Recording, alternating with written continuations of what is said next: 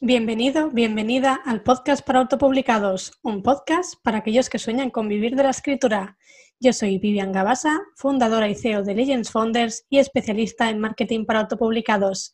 En este podcast te voy a enseñar a editar, publicar y promocionar tus libros junto a la voz de nuestros autores. ¿Estás listo? Pues empezamos.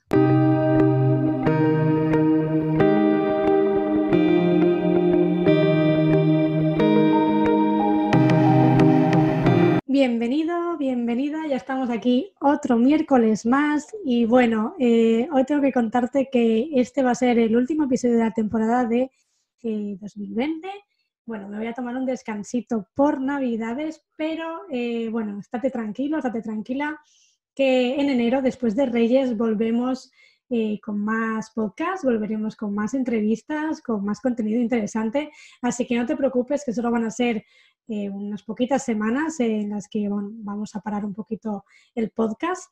Pero bueno, eh, en enero volvemos con mucho contenido interesante y, bueno, te voy a dejar hoy eh, la última invitada del 2020 que va a ser muy interesante. Pero antes de darle paso, comentarte que ya ha salido el número 2 de la revista online para autopublicados.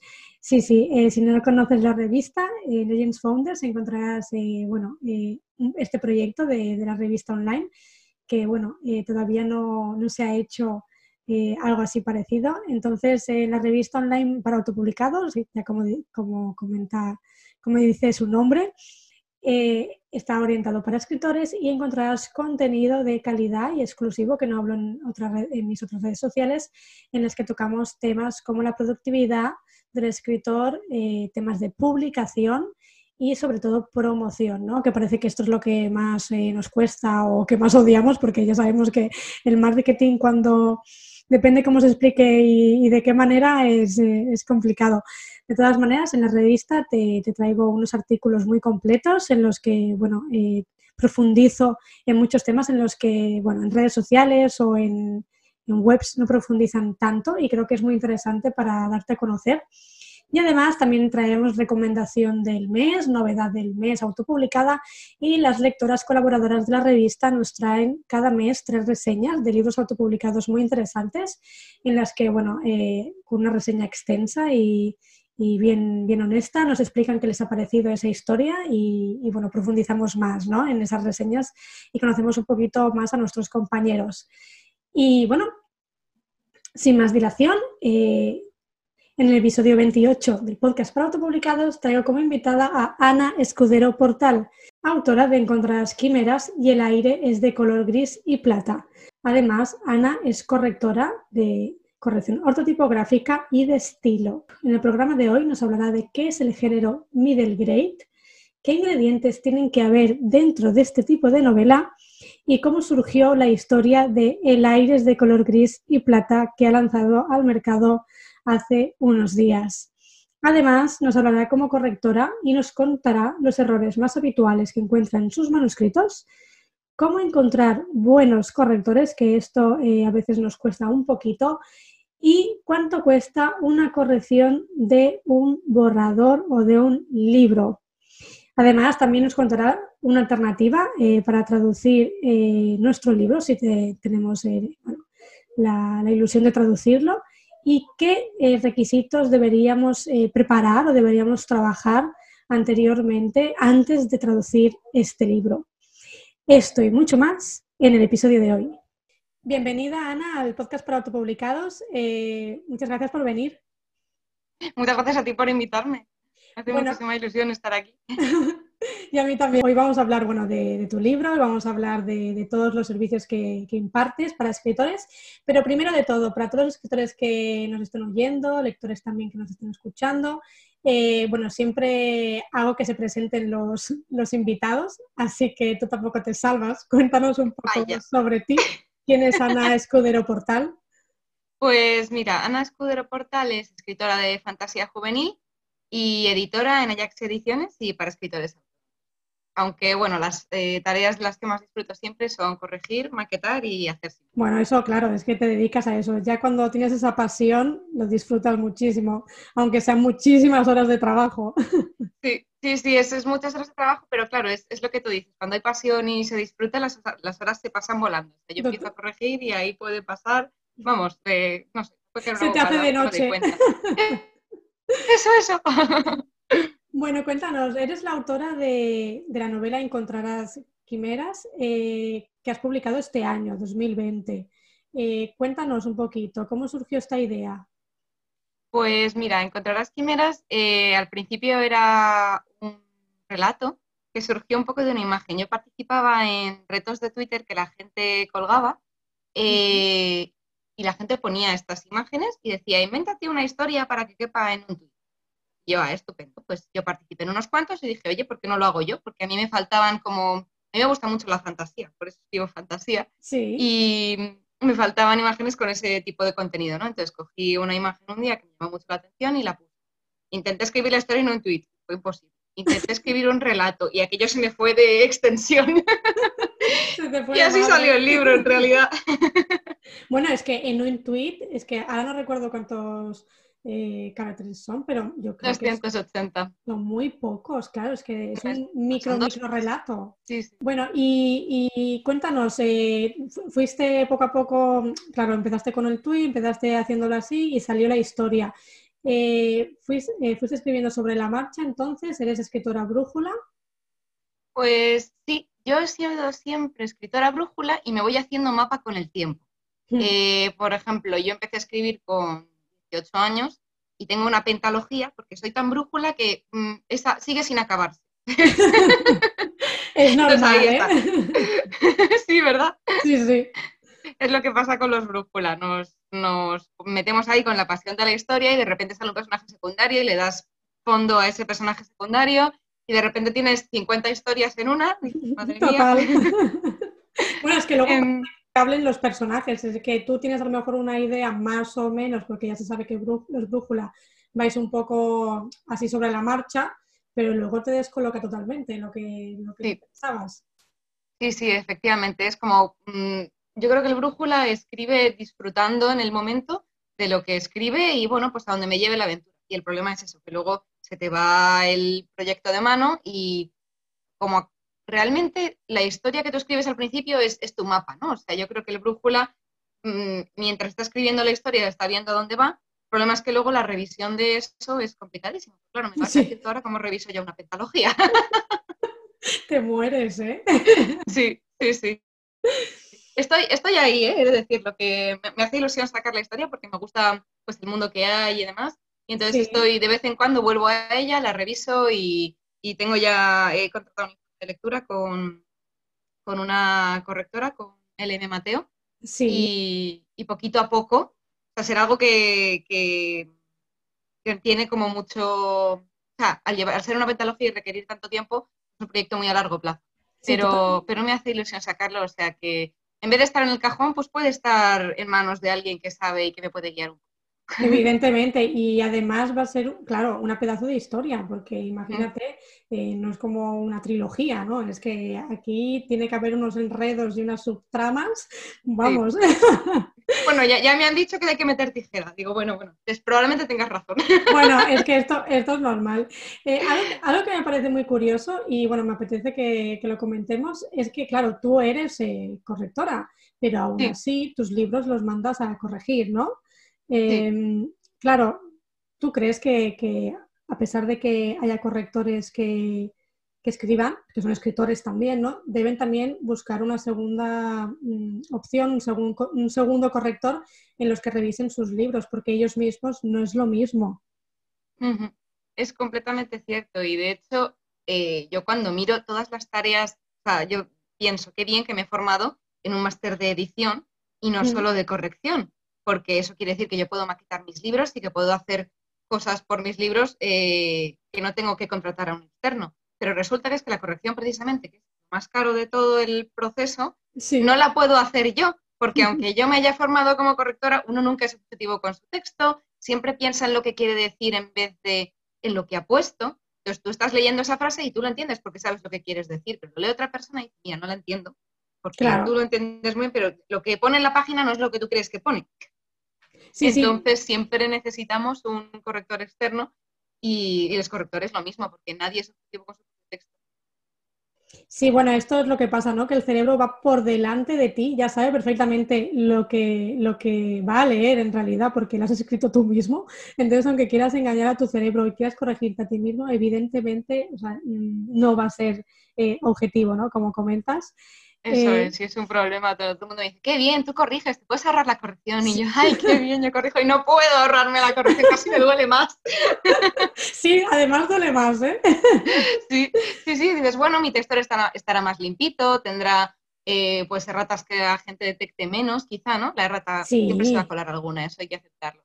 Pero, pero sí, al final hay que mandarlo a la correctora porque siempre va a volver con observaciones. Total, totalmente de acuerdo. Bueno, retomando eh, tu novela Encontrar las quimeras, eh, háblanos un poquito de qué va para los que no la conocen. Eh, pues mira, la novela de Encontrar las quimeras em, va sobre todo de Daniel, que es un chico que vive con su abuela en la ciudad de Gorn, que es el hogar de la última quimera. Y entonces su padre lo anima a estudiar cada día para convertirse en un gran orador, pero él en realidad quiere ser maestro. Y hay un, día, eh, llega un suceso que cambiará su vida de arriba abajo y, él se va a tener que eh, reconstruir a sí mismo, digamos, y revisar un poco como la visión que él tenía de la vida. Y me ayudan mucho muchas veces para describir la historia eh, las palabras de otras personas, ¿no? Que ya lo han leído y me han dejado críticas en Goodreads o demás. y por ejemplo, hay un comentario que me gustó mucho porque resumía como un poco eh, los valores que transmitía la historia, eh, sin, eh, que, de, los que yo no me había dado cuenta, no era consciente mientras la escribía, porque al ser brújula me pasa que descubro de qué van mis historias después de escribirlas. Sí. Pero sí, sí, totalmente. Pero me pareció como un buen resumen, entonces esto te lo voy a leer. Me decía un chico que era una historia de fantasía que habla sobre las convicciones, la verdad y el modo de enfrentarse a las quimeras, huyendo del razonamiento del pensamiento único. Qué bueno, qué y claro, claro y conciso, te lo dejó, vamos, cuando lo leí. Sí, sí, me lo puso que digo, es, un blur en toda regla, o sea, un blur son estas eh, citas que se ponen detrás de los libros para venderlos, digo, mira, mira que... Y me lo hizo el chico de los pedriles que está en, Twitter y que habla mucho de, de libros y demás, y yo tengo mucho que agradecerle, la verdad, porque que bien, qué, qué bonito me lo ha puesto. Sí. Y, es verdad, y lo leo y digo, pues mira, sí, la verdad es que sí que veo mi libro reflejado en estas palabras. No, eh, la verdad que, que debe ser también muy bonito cuando tú ya has escrito un libro y, y descubrir de tu propio libro cosas que no te habías dado cuenta. Esto debe ser, claro, eh, tú a lo mejor tenías pensado transmitir eh, ciertos mensajes o ciertos valores, pero resulta que además de esos has, eh, has transmitido muchos más, claro, debe ser para ti. Sí, sí, totalmente. Y además lo que te decía, que yo como soy muy brújula, pues al final no sé lo que quiero decir hasta que lo digo. Y luego revisas la historia y tú no te das cuenta y de repente te viene gente y te dice, mira, he visto esto o he visto esto otro anda, pues mira qué de cosas veis que yo no, sabía ni que estaban ahí. Porque los mapas como que escriben a veces más con, bueno, pues me pongo un tema y como quiero hablar de este tema, voy a tratarlo de esta forma. Pero si yo lo hago así, a mí se me va la emoción de escribir o se me queda todo un poco predicativo porque como estoy intentando hablar de algo, hago que los personajes lo digan como de forma muy directa. A mí se me da muy mal eso. Entonces, pues, pues sí, que digamos que los temas surgen después. Sí, bueno, ¿crees que es importante transmitir con mm, cualquier novela un mensaje o una reflexión al lector? Em, yo no es lo que intento cuando escribo, pero lo agradezco cuando lo encuentro en la escritura. Hmm. O sea, yo, por ejemplo, creo que la, literatura de entretenimiento es muy necesaria porque necesitamos viajar y evadirnos, eh, pero me gusta mucho cuando se mezclan. O sea, no le quito valor para nada a la literatura de entretenimiento que no tenga eh, mensaje porque hay veces que tú necesitas desconectar. La, literatura de evasión es importante para un momento eh, del día en el que tengo que entretenerme, eh, desaturar la cabeza eh, y es muy difícil, de hecho, hacer literatura de entretenimiento en el sentido de que tenemos que pelear con Netflix, tenemos que pelear con videojuegos, con un montón de otras formas de entretenimiento. que ya es increíble que puedas hacer un libro que entretenga. Pero si además entretiene y tiene mensaje, pues Ya lo peta entonces. Exacto, O sea, me gusta la, literatura muchas veces para mí, eh, que va por capas, que lo lees y dices, guau, cómo me ha entretenido, cómo me ha enganchado y cómo he disfrutado de la lectura, pero que luego te paras, mira, pues además también tiene esta lectura y esta otra. Sí. Y eso me gusta mucho encontrarlo cuando leo. Sí, a mí también, la verdad. Bueno, eh, cuéntanos porque mañana eh, vas a lanzar tu segunda novela de un género middle grade. bueno, primero de todo, Para los que no conocen este género o no conocen muy bien esta palabreja en inglés, mm. eh, cuéntanos qué significa este género. Sí, es que nos conquista el inglés y al final nos cuesta un poco como, como entender de qué, de qué estamos hablando. pero bueno, eh, yo creo que el, middle grade se está definiendo como género, pero en realidad es más una clasificación de edad del público al que va dirigido. Entonces, el mundo editorial tiene como estas eh, etiquetas para clasificar eh, igual que las librerías, ¿no? Entonces es más fácil em, utilizar palabras en las que colocar los distintos libros para que lleguen a su público objetivo. Entonces, el middle grade es una literatura que está dirigida a niños de 8 y 12 años. Eh, y entonces yo creo que así como las características principales es que son historias un poco más lineales. Entonces, eliminan, no se centran tanto en los personajes secundarios y sus historias, sino que cogen eh, pocos personajes principales y van desde el principio hasta el final con su historia, sin desarrollar el trasfondo demasiado para que sean historias un poco más breves, eh, sean lineales y tengan mucho ritmo, porque los lectores de 8 a 12 años, eh, bueno, en general los lectores de hoy en día ya están muy acostumbrados a la televisión y claro, el ritmo es muy importante, pero claro, estos niños ahora que tienen el juego al lado con la tablet o el libro, pues si escribes un libro para estas edades, tienes que tener un ritmo muy ágil para poder engancharles y que les pueda interesar mucho. Entonces, la trama lineal también ayuda a eso. De, bueno, no se va a ir por las ramas, sino que va a lo que me interesa ya y rapidito. Sí, sí, sí. Bueno, eh, ¿qué elementos crees que tiene que tener un libro para, aconsejarle a algunos autores que a lo mejor quieran iniciarse en este tipo de género? Pues mira, eh, yo creo que son muy importantes las aventuras a estas edades porque piensas que estás escribiendo para niños de 8 a 12 años, entonces pues quizá todavía están en esa época en la que el romance no les gusta mucho porque todavía están con ese reflejo de, ay, besitos, qué asco.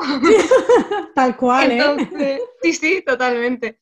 Entonces, el romance puede estar presente, pero quizás en menor medida, más como que sea algo de eh, miraditas o... Una amistad, ¿no? Así. exacto, que empiece por, sobre todo eso, que empiece por amistad y más, pero que en el romance nunca es nada em, el nudo principal de la historia, sino que puede ser como un aderezo, porque lo importante es la aventura y mantener la tensión de, la línea de... Sí, bueno, un claro ejemplo que has mencionado hace un momento serían los cinco, porque yo leí los cinco y como trama principal o objetivo principal de la aventura.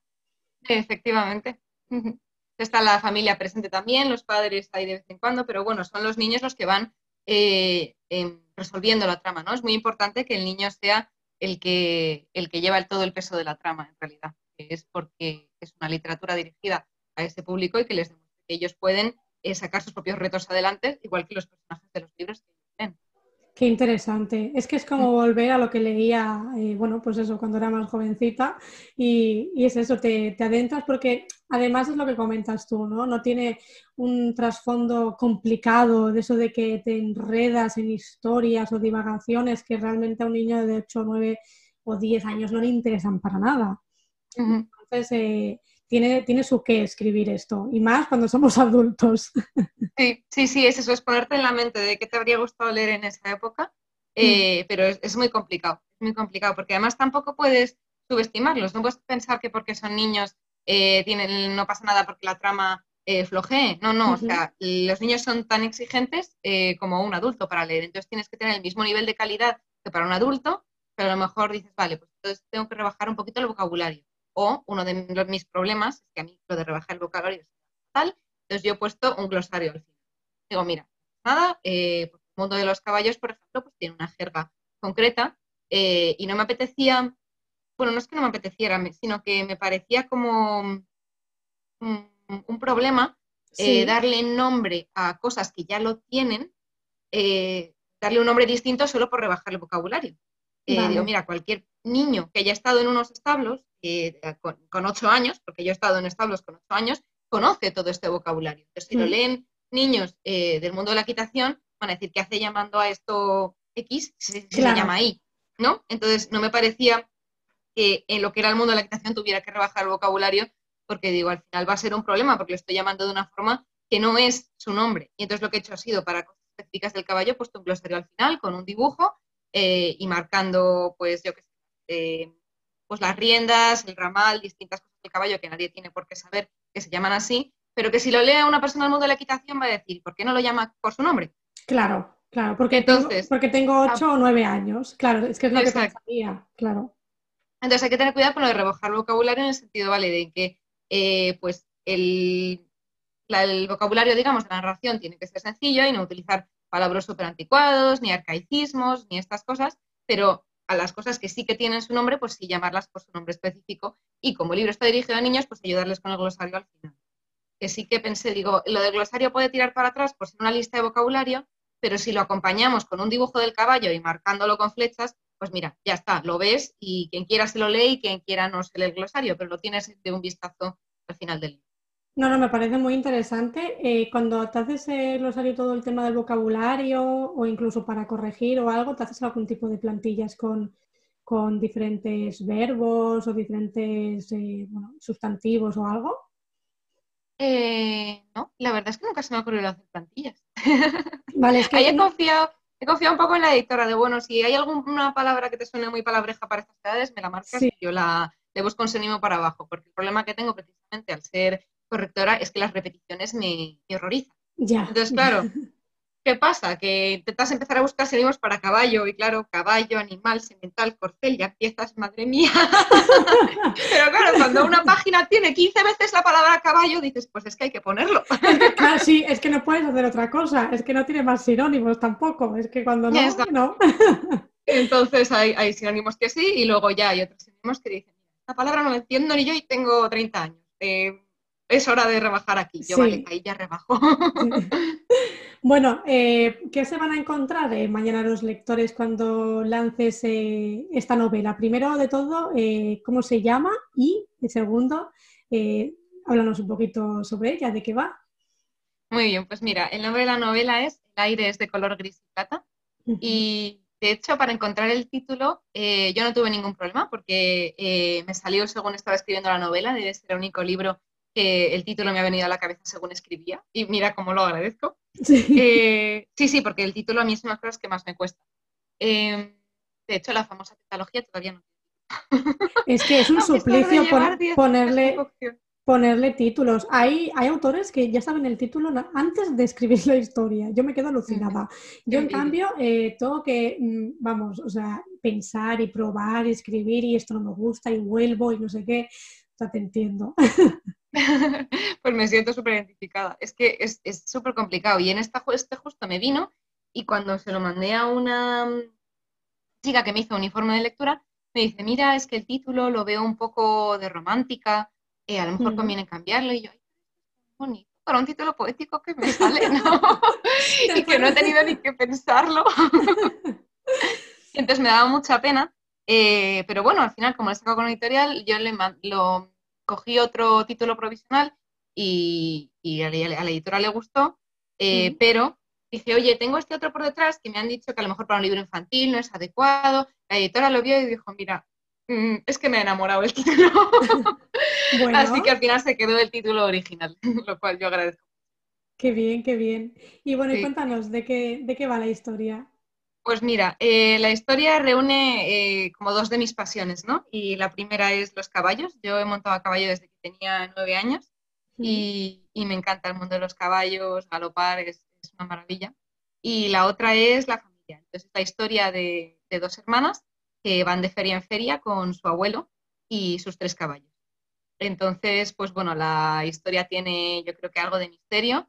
Eh, y una cosa muy característica que me gusta mucho de la literatura middle grade, que es esa lucha por los ideales eh, pura e inocente que tienen los niños.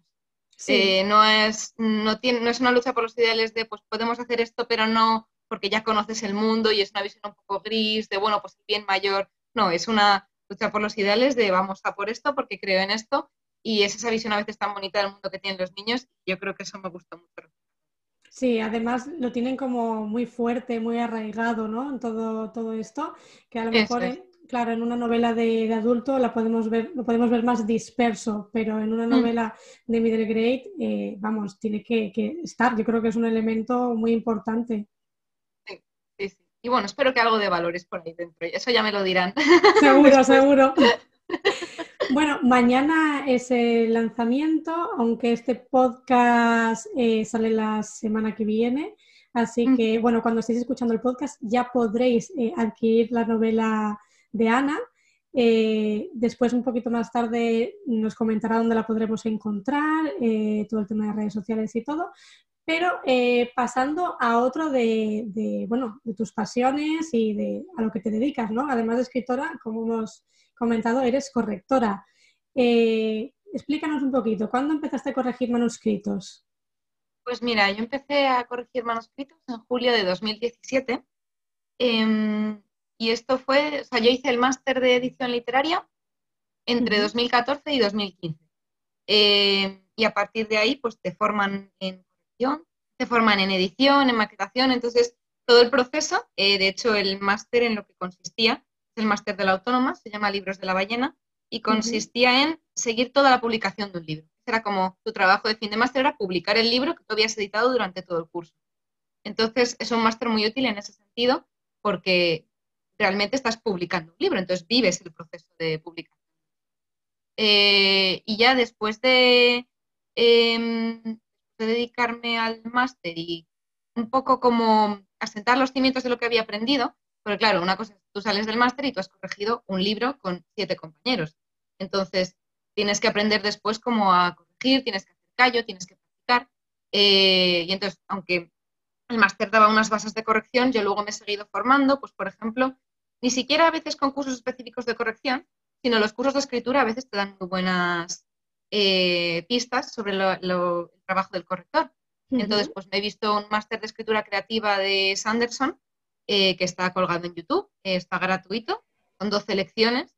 Ah, pues de ahí he extraído pistas que él da eh, pues para corregir, ¿no? Él les decía a los escritores, pues no tenéis que poner ni una sola palabra más, las que sean necesarias para mm, lo que es transmitir vuestro texto, ¿no? Eh, entonces, pues ahí de repente miras un texto y dices, vale, ¿cuál es la mínima expresión de esta frase? Y entonces a partir de ahí, pues también eso me ha ayudado a corregir mucho estilo, ¿no? decir, vale, sí, tienes una frase de 12 palabras que dice lo que quieres decir, pero a lo mejor la podemos reducir a 6. Entonces yo hay mucha corrección de estilo que hago que es recortar. Porque también, por ejemplo, Stephen King, mientras escribo, comenta que el 10% de los textos sobra. Entonces, yo, me, yo he aplicado ese porcentaje y digo, a ver, ¿cuánto recorto yo en sugerencias a mis clientes? Y efectivamente, muchas veces se va el 10%, cuando es gente que ha trabajado y ha escrito más, o a veces cuando corrijo cosas de correctoras, se queda más en el 5% de más, o cuando es gente Nobel, pues se suele quedar en el 20%. Eh, pero claro, vas viendo quién va teniendo oficio, ¿no? Eh, porque a escribir se aprende al final. Y sobre todo, una corrección también es un aprendizaje muy grande para un, para un escritor. Entonces, un escritor que ha sido corregido eh, previamente, pues es muchísimo más fácil de corregir después, porque se va quitando vicios poco a poco. Totalmente. Es más, yo creo que, sobre todo al principio, eh, los escritores, a ver, tenemos un poco de miedo, ¿no? Cuando es nuestra primera novela que nos corrijan, a ver qué me va a mandar el corrector, a ver si no me desmayo y me caigo de la silla cuando abra el, archivo, pero es que es la única manera de aprender, ¿no? Y realmente eh, es bueno, tienes que verlo como algo constructivo, porque cuando hayas aprendido de esta primera novela, la segunda va a ser mucho mejor. Exacto. Y luego otra cosa que, me parece interesante es esto, que muchas veces, sobre todo al principio, ¿no? Como dices tú, hay muchos, eh, mucho texto que sobra, muchas palabras que quizás no hace falta que, las recalques, sobre todo en diálogos, ¿no? No sé si lo debes ver mucho tú en, a la hora de corregirlo, cuando eh, un personaje está diciendo tal cosa y lo recalcas luego también fuera del diálogo, ¿sabes? Sí. eso es muy típico. Yo de hecho tengo, hago dos tipos de corrección ortotipográfica, que es la, gramática, la puntuación, eh, todo lo que es para que el texto quede correcto.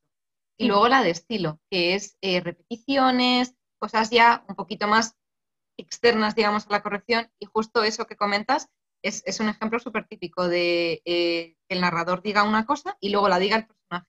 Y claro. Entonces la corrección de estilo la hago por colores y esa, uno de ellos es el verde, que es innecesario, porque ya estaba llenando tanto los eh, textos de innecesario, con un color, ya sabe lo que significa y lo va a ver mucho mejor. Claro, claro. Entonces hay muchas de esas que o el narrador o el personaje eh, lo marco en verde porque es como, mira, se está repitiendo, entonces una de las dos sobra. Eh, generalmente marco la que menos me gusta y así ya se va quedando luego más. No, no, pero está súper bien porque no, no la había visto nunca así por, colores y tal y la verdad que, me parece muy visual, sobre todo para, cuando, claro, el escritor ¿no? que recibe el manuscrito y lo que comentábamos, no se vuelva loco, creo que es una forma de, verlo mucho, mucho mejor. Ahora, el eh, susto que se llevan con mis arcoíris. Digo, no te preocupes, todo lo que está en color es opcional. Mejor si haces caso, pero, pero que no te dé un chungo, que cuando veas 30 correcciones en color en una sola página, no son todas obligatorias. cuando abra el archivo dirá, aquí, ¿esto qué es? Es tremendo, es tremendo. Yo de hecho siempre recomiendo eh, pedir pruebas de corrección para que veas cómo corrige el corrector. Pero también, pues, para una persona que tiene miedo de que va a hacer un corrector conmigo o quiero aprender de corrección, pero no estoy preparado para mandar un libro, porque claro, un libro pues también es un dinero. Eh, muchas veces sugiero que, manden textos más cortos. tienes un relato de seis páginas, busca un corrector y mándaselo. Eh, y vas a aprender tanto de esa corrección que luego vas a poder corregir mucho mejor tu propio libro. Claro. Entonces, eso también es como una, tomarte la corrección como una clase particular de, uff, es que eh, pues el corrector es muy caro y no le puedo mandar mi novela sin saber si me gusta o no me gusta, pues para empezar hay muchos correctores que tienen pruebas de corrección, pero más allá de eso, para gente que quiere aprender y tener una corrección un poco más larga eh, y decir, vale, pues con esta corrección aprendo y pulo mejor mi manuscrito y demás, eh, pues mandar un texto, eso, 6, 10 páginas, recibirlo de vuelta y ver un poco todos tus fallos y aplicarlos luego al libro para corregirte tú. Sí, sí, me parece súper buen consejo porque sobre todo en escritores que, eh, bueno, acaban de, empezar a escribir, ¿no? Como quien dice, o sea, que les gusta la escritura, pero no han practicado a lo mejor mucho, mucho tiempo y en el, que es tema de puntuación y cosas de diálogo, así que serían como muy básicas, que ya estaría bien que las supieras antes de mandarlo al corrector o a la correctora, porque es que si no, claro, llegamos, claro, yo no sé cómo te habrás encontrado a lo mejor algún manuscrito, pero quizás en algún momento has visto que es como mucho más trabajo en algunos manuscritos que en otros, que a lo mejor ya tiene una base el escritor de ciertas cosas.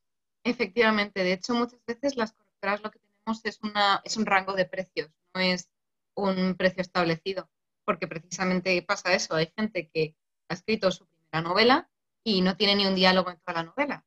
Hostia, claro no puede ser. Entonces tampoco, tampoco puedes corregir eso, ¿no? Porque dices, es que no te puedo escribir los diálogos, ya es una reescritura.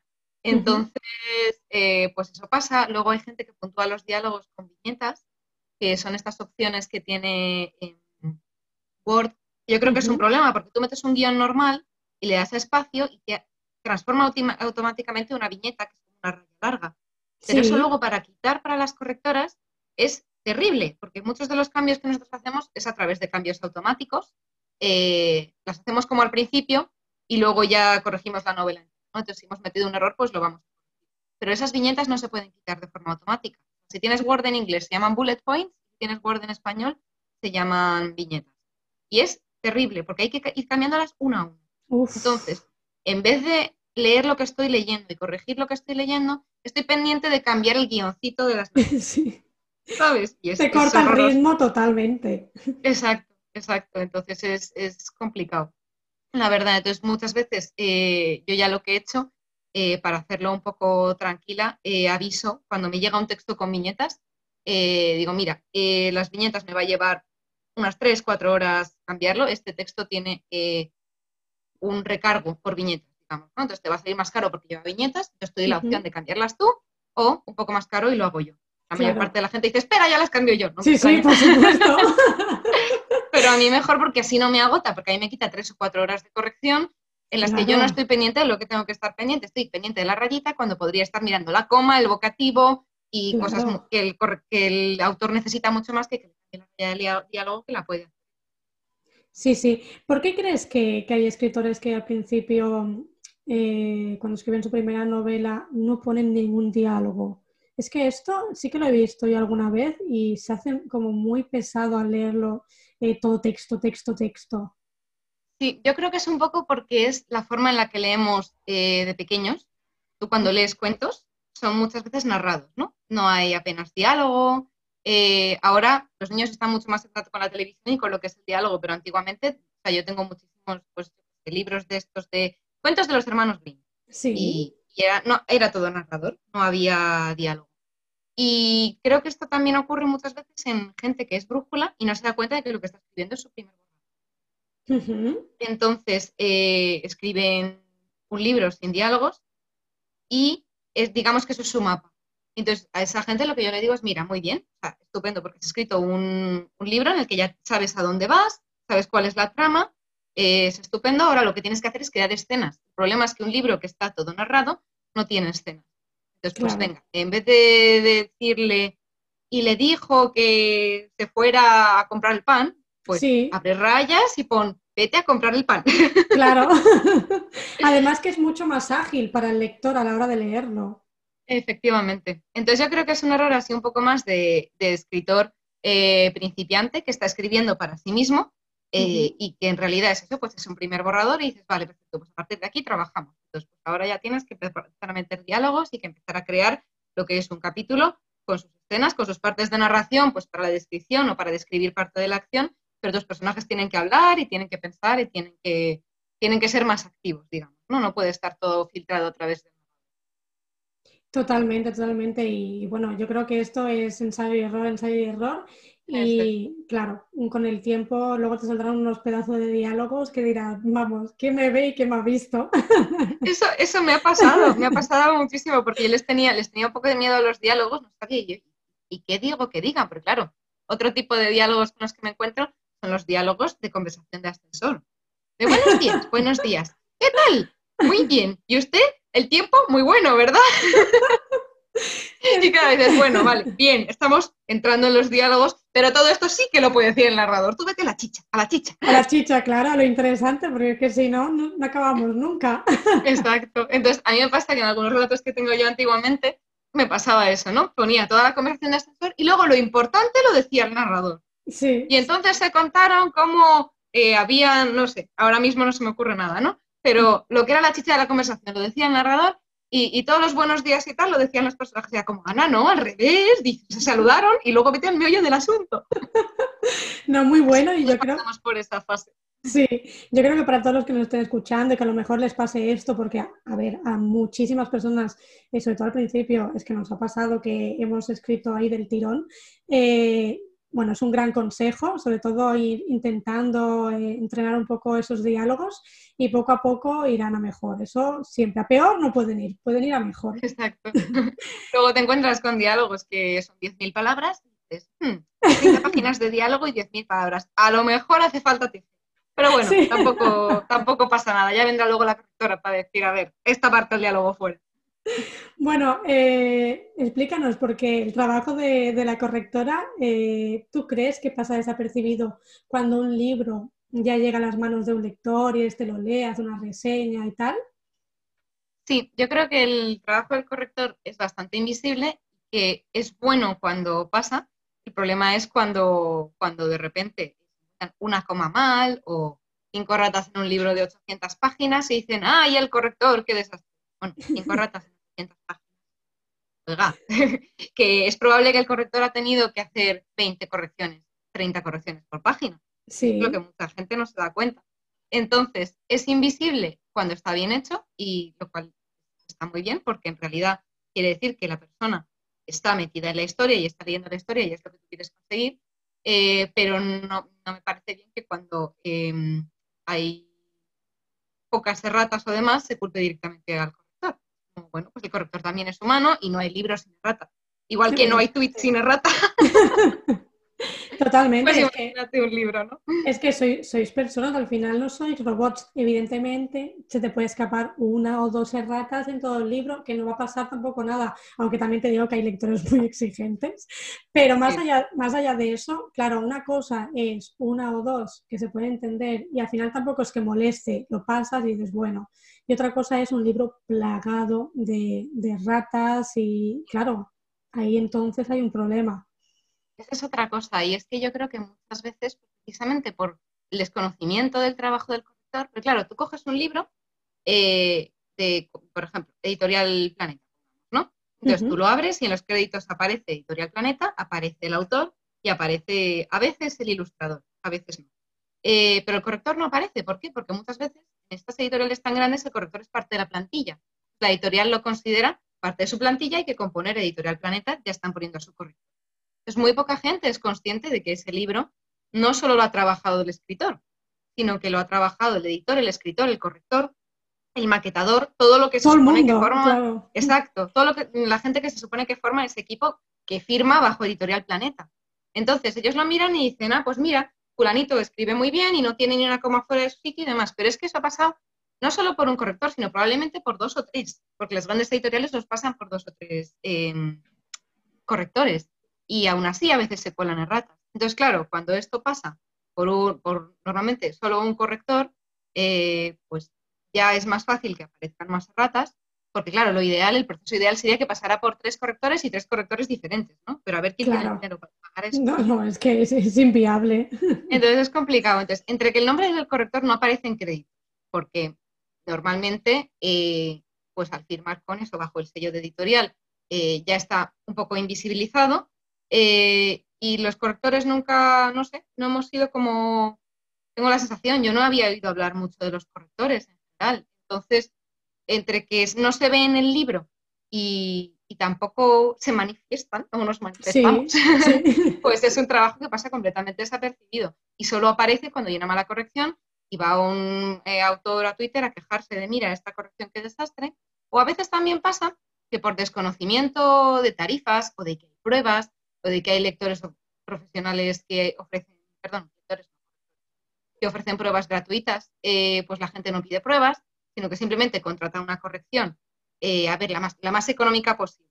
Eh, la contrata, le mandan el libro más o menos corregido y luego lo publica, pero luego viene la amiga filóloga y le dice, oye, mira, pues esto no está bien, entonces Sí. pues ya es, ay, qué desastre, el libro está fatal, el libro no sé qué, pero claro, muchas veces ha sido la corrección más económica que a lo mejor han pasado el corrector de Word y ya está, eh, porque no sabías cómo buscar a un corrector porque la profesión del corrector está escondida.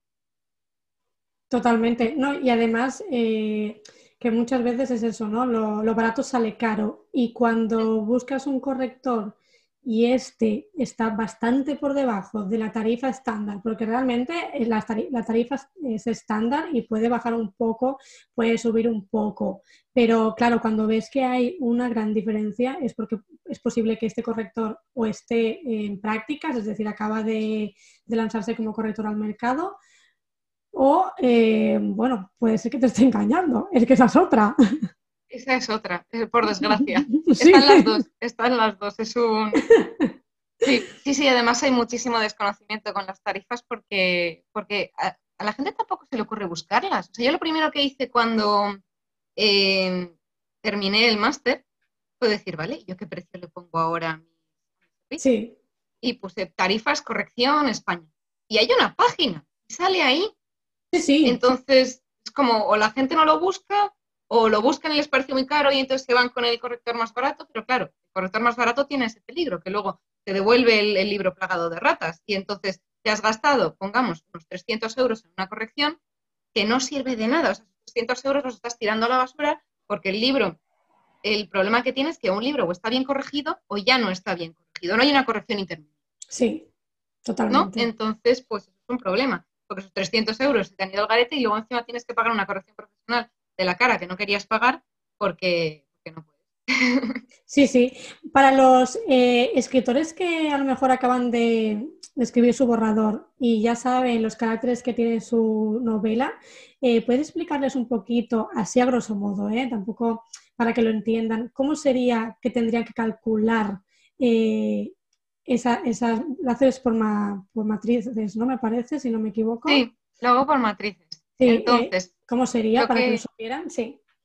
Sí, más o menos. A ver, un libro, pues por ejemplo, ahora que el nanorritmo está tan de moda, sí. un libro de no ficción, que siempre son un poquito más cortos que los libros, eh, digamos que las novelas, eh, tiene unas 50.000 palabras, ¿no?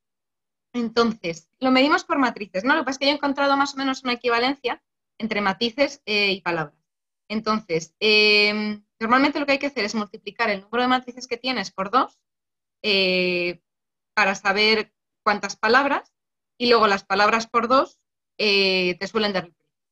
Entonces, lo que yo he calculado aproximadamente es que un libro, eh, pues pongamos de 60.000 palabras, que es como una novela, pueden ser 300 páginas más o menos, suele costar entre unos 600 y unos 800 euros. Entonces, un libro que sale del nanorrimo, que son 50.000 palabras, pues serían 500 euros aproximadamente.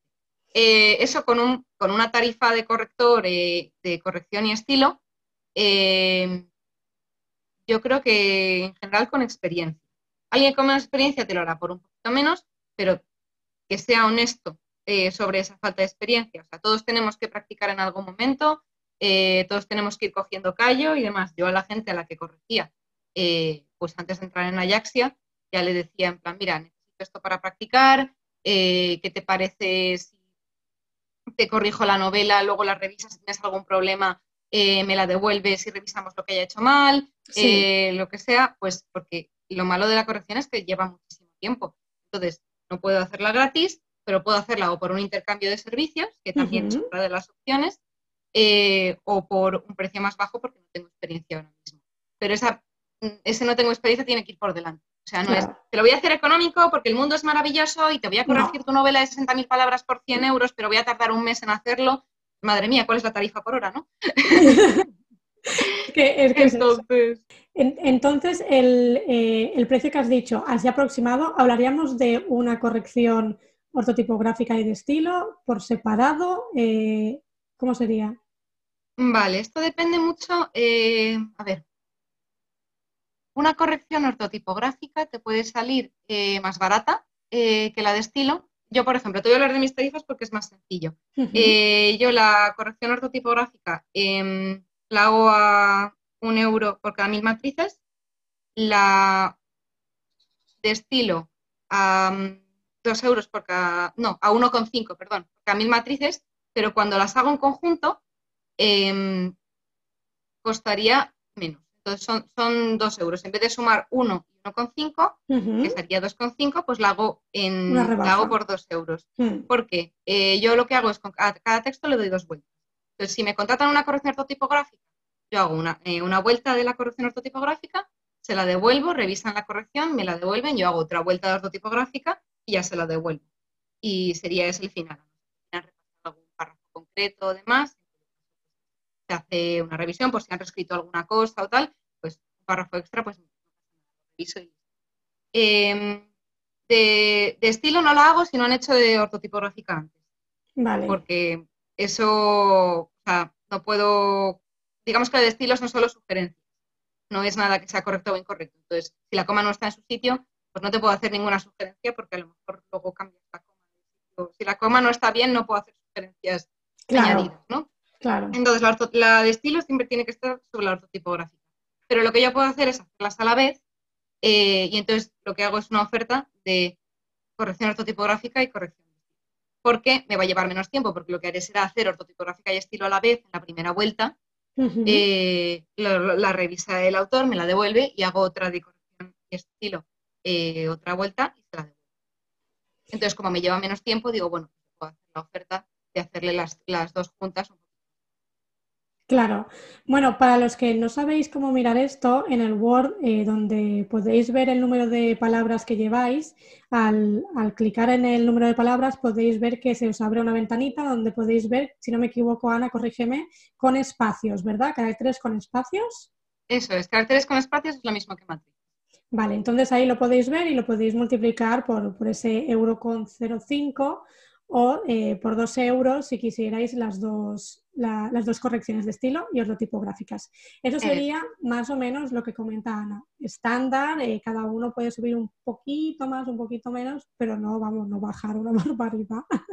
Eso es. Es más o menos como para mm, ver si se adecua o no el precio que alguien te da a una, a una corrección. Eso tienes eh, 40.000 palabras, pues pueden ser 460.000, 600, 800, 100.000, 1.000 euros.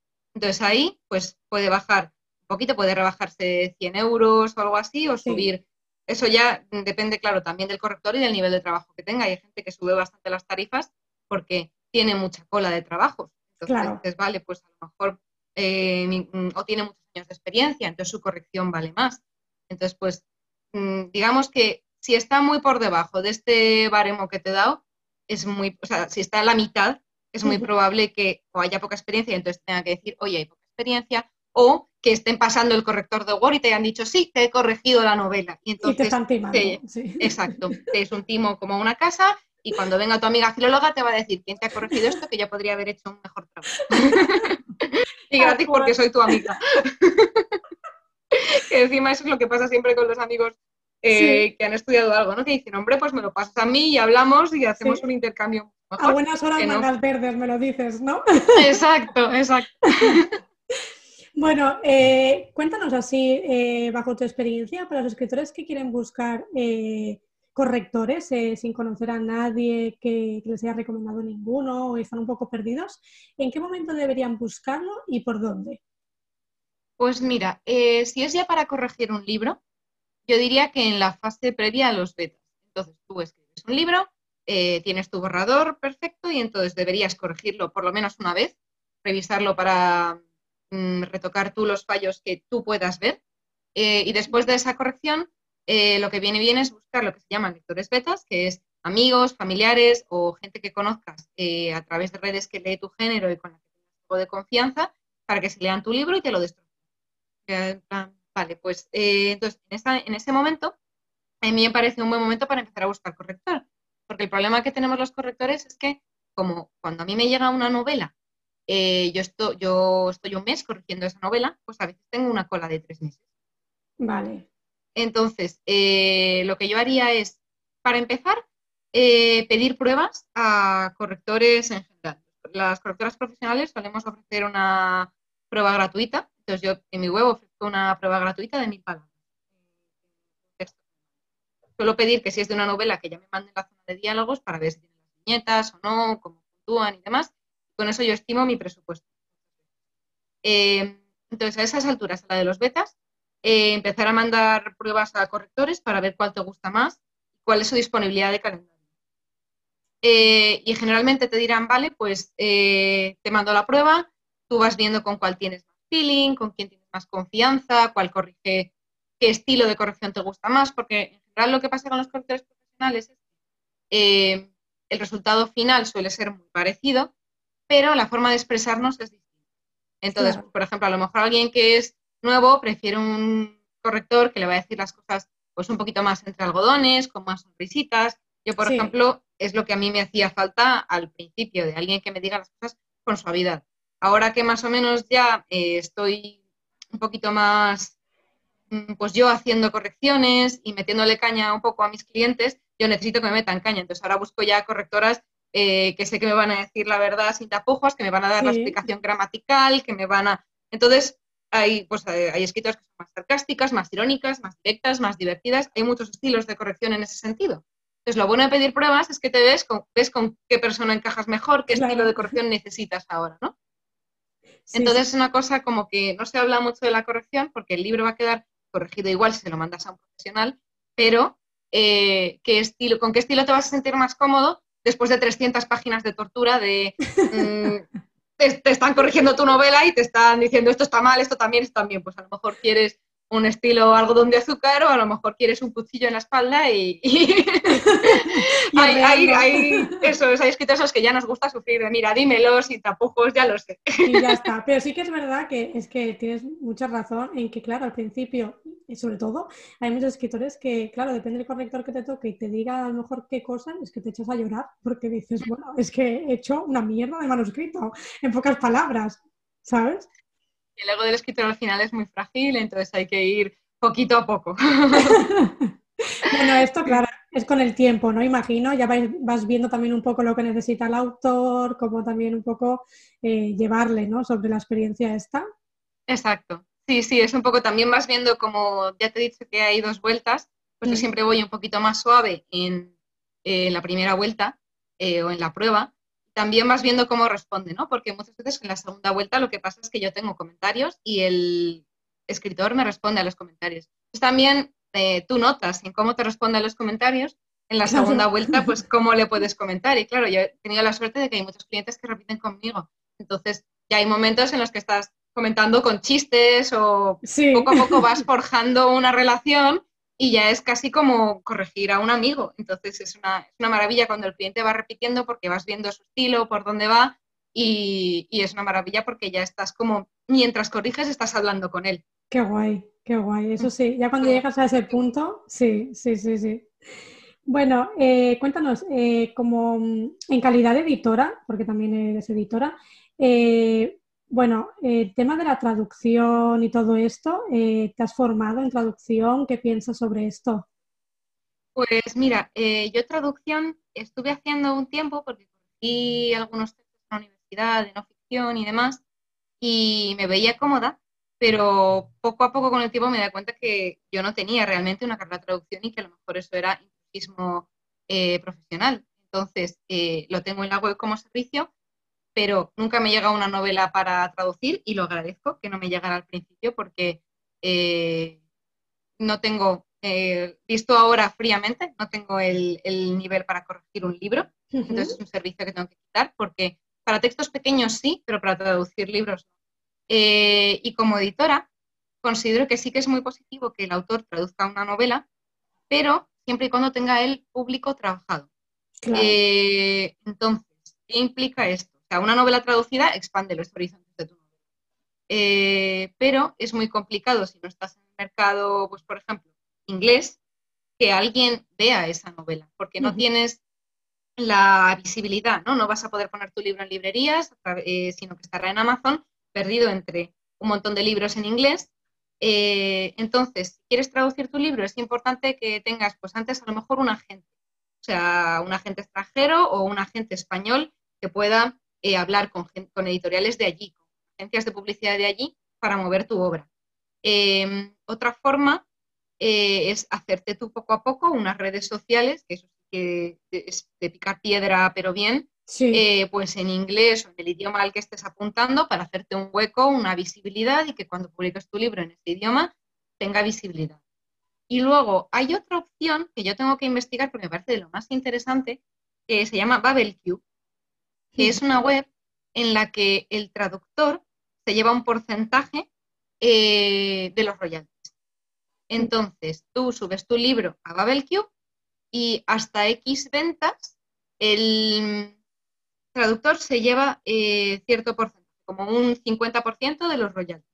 BabelCube se lleva otro porcentaje y tú como autor te llevas otro porcentaje. Creo que era BabelCube siempre se lleva un 20% y luego son variables los porcentajes del traductor y del autor. Entonces al principio el autor se lleva, creo que era un 30%, que es menos, pero una vez haya vendido, eh, yo qué sé, eh, no me acuerdo el número ahora, no sé si eran 2.000 unidades o así, pues van cambiando los porcentajes. Entonces el traductor empieza a llevarse menos y el autor se empieza a llevar más. Creo que es a partir de 8.000 ejemplares, el autor ya se lleva el 50%, eh, Babelcube 20 y el traductor el 30. ¿Esto qué hace? Que el traductor, que sí que está metido en el mercado para el que traduce, mueva mucho la obra, porque para el primer número de ejemplares, él se lleva mucho más porcentaje.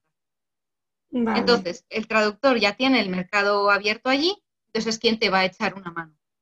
Eh, entonces yo todavía esto no lo he investigado, pero me parece una opción muy interesante porque estás haciendo una alianza entre traductor y autor eh, de forma que entre ellos pueden sacar una obra que de otra forma el autor no tendría manera de promocionar en un mercado que no es, o sea, que no le conoce de nada.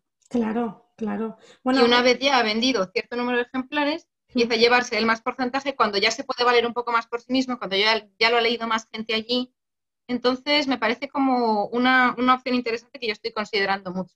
Porque además tú subes tu libro a Babelcube y el traductor elige si lo quiere traducir o no. Vale, vale. Qué entonces, ellos deciden si tu libro tiene calidad, entonces te mandan una prueba de traducción. O sea, yo probablemente lo haría con un idioma con el que, conociera mucho. O sea, por ejemplo, yo de francés no tengo ni idea, entonces probablemente no lo, no lo subiría para que lo tradujera alguien francés. Pero mm. inglés sí que leo mucho, sí que sé distinguir si es una buena o una mala traducción, entonces sí que lo intentaría y cuando me mandan las pruebas miro a ver si está bien traducido, si no, tienes como un tiempo para elegir eh, si quieres que traduzca ese traductor o no tu obra y, de esa forma vas viendo un poquito si lo, si lo traduces y lo puedes mover. Claro, es que eso es importante porque tienes que tener al menos un mínimo de nivel para ver realmente si ese traductor eh, no lo ha pasado por el, traductor de Google eh, tranquilamente. Esa es, esa es, la otra opción. O sea que si te vas a un idioma que está muy desconocido, tienes que tener a alguien, un amigo o lo que sea, que lo pueda mirar y te diga, vale, esto está bien traducido. Claro. Este es un buen traductor. Porque yo no me atrevería a hacerlo con un idioma que no Claro, no, porque es que mm, no podrías distinguirlo. Entonces, cabe la posibilidad de que la traducción luego sea pésima y, claro, y te la juegas a que, bueno, la gente que lo lea eh, no le guste y hayas tirado el dinero y tiempo. El tema de... ah, perdona, eso es lo que te quería comentar. O sea, me parece una opción bastante buena porque tú no estás pagando por esa traducción. Traducir es carísimo. Una... Si ya corregir es caro, esa traducción ya es... Mm, lo más de lo más, porque estás pagándole a alguien para que reescriba tu libro. Entonces, claro, pues la traducción, la traducción suele ser, eh, está a 0,8 la técnica y la literaria a partir de, y probablemente más, a partir de 0,11 por palabra. 0,11 céntimos. Sí, sí. Eh, claro, es, perdón, 0,11 céntimos, no, 11 céntimos. Entonces te pones a multiplicar por palabra y un libro cortito te puede salir entre 2.500 y 3.000 euros traducir. Sí, sí. Entonces, es, tremendo. Lo que pasa es que Babel Cube, lo que te comentaba de que el traductor se lleva el 50% al principio, es porque tú no le pagas. Claro. Por eso el traductor se lleva un porcentaje de los royalties. Porque tú no estás poniendo esos 5.000 euros de base, sino que él va, a cobrar sus honorarios de los royalties que le lleguen eh, mientras. No, pues está, está muy bien. No lo conocía, la verdad, lo dejaré en las notas del programa porque me, parece muy interesante Sí, me parece muy buena opción, sobre todo para, bueno, para esas personas que sí que quieren traducirlo y no tienen, eh, no tienen eh, ese dinero, ¿no? Porque sobre todo el, problema es el dinero.